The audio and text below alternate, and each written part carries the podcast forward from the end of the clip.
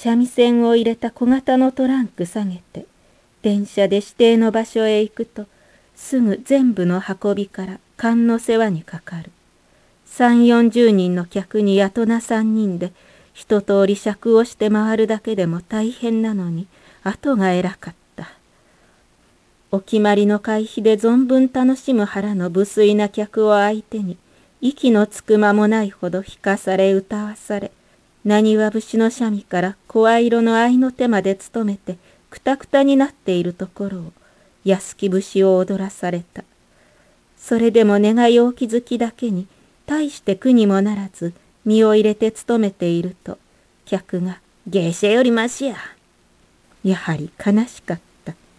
本当の年を聞けばびっくりするほどの大戸島の購買がお開きの前に急に祝儀を当て込んで若い女めいた身振りをするのも同じ大人であってみれば人事ではなかった。夜更けて赤電車で帰った。日本橋一丁目で降りて野良犬や綿屋がゴミ箱を漁っているほかに一通りもなく静まり返った中にただ魚の生臭い周期が漂っている黒門市場の中を通り路地へ入るとぷんぷん良い匂いがした。山椒昆布を煮る匂いで思いっきり上等の昆布を五分四角ぐらいの大きさに細切りして山椒の実と一緒に鍋に入れキッコーマンの濃い口醤油をふんだんに使って松摘みのとろ火でとろとろに昼夜に詰めると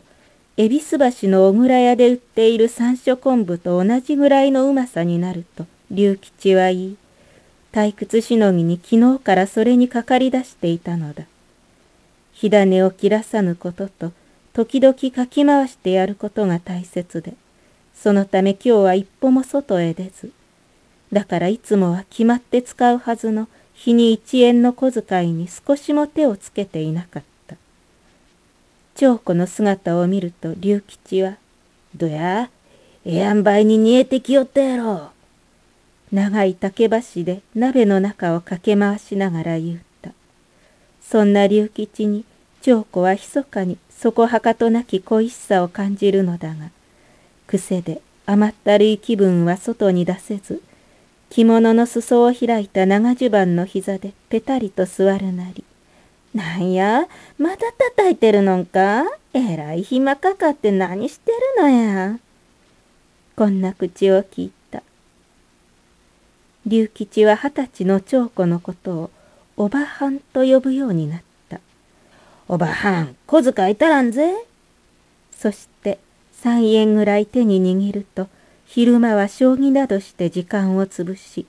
夜は二つ井戸のお兄ちゃんという安カフェへ出かけて女給の手に触り僕と共鳴せえへんか？そんな調子だったからおたつはあれでは長子がかわいそうやと種吉に言い言いしたが種吉はボンボンやから当たり前のこっちゃ。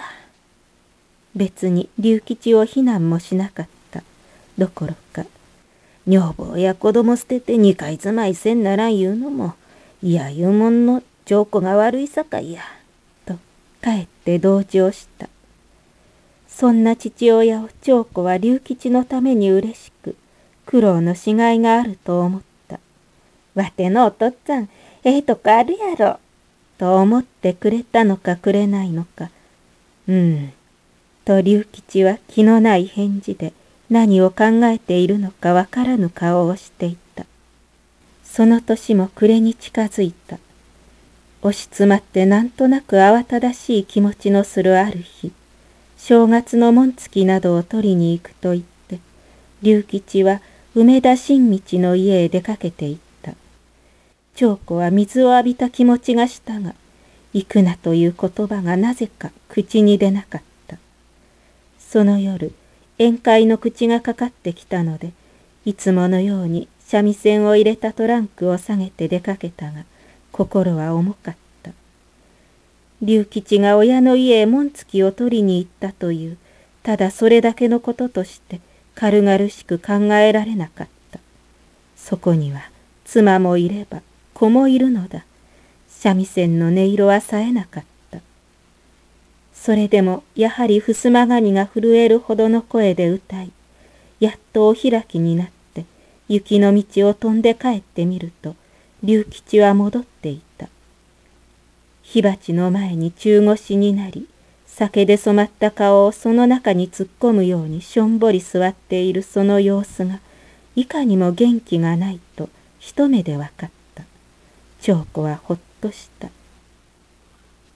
父親は龍吉の姿を見るなり、寝床の中で、何しに来た？と怒鳴りつけたそうである。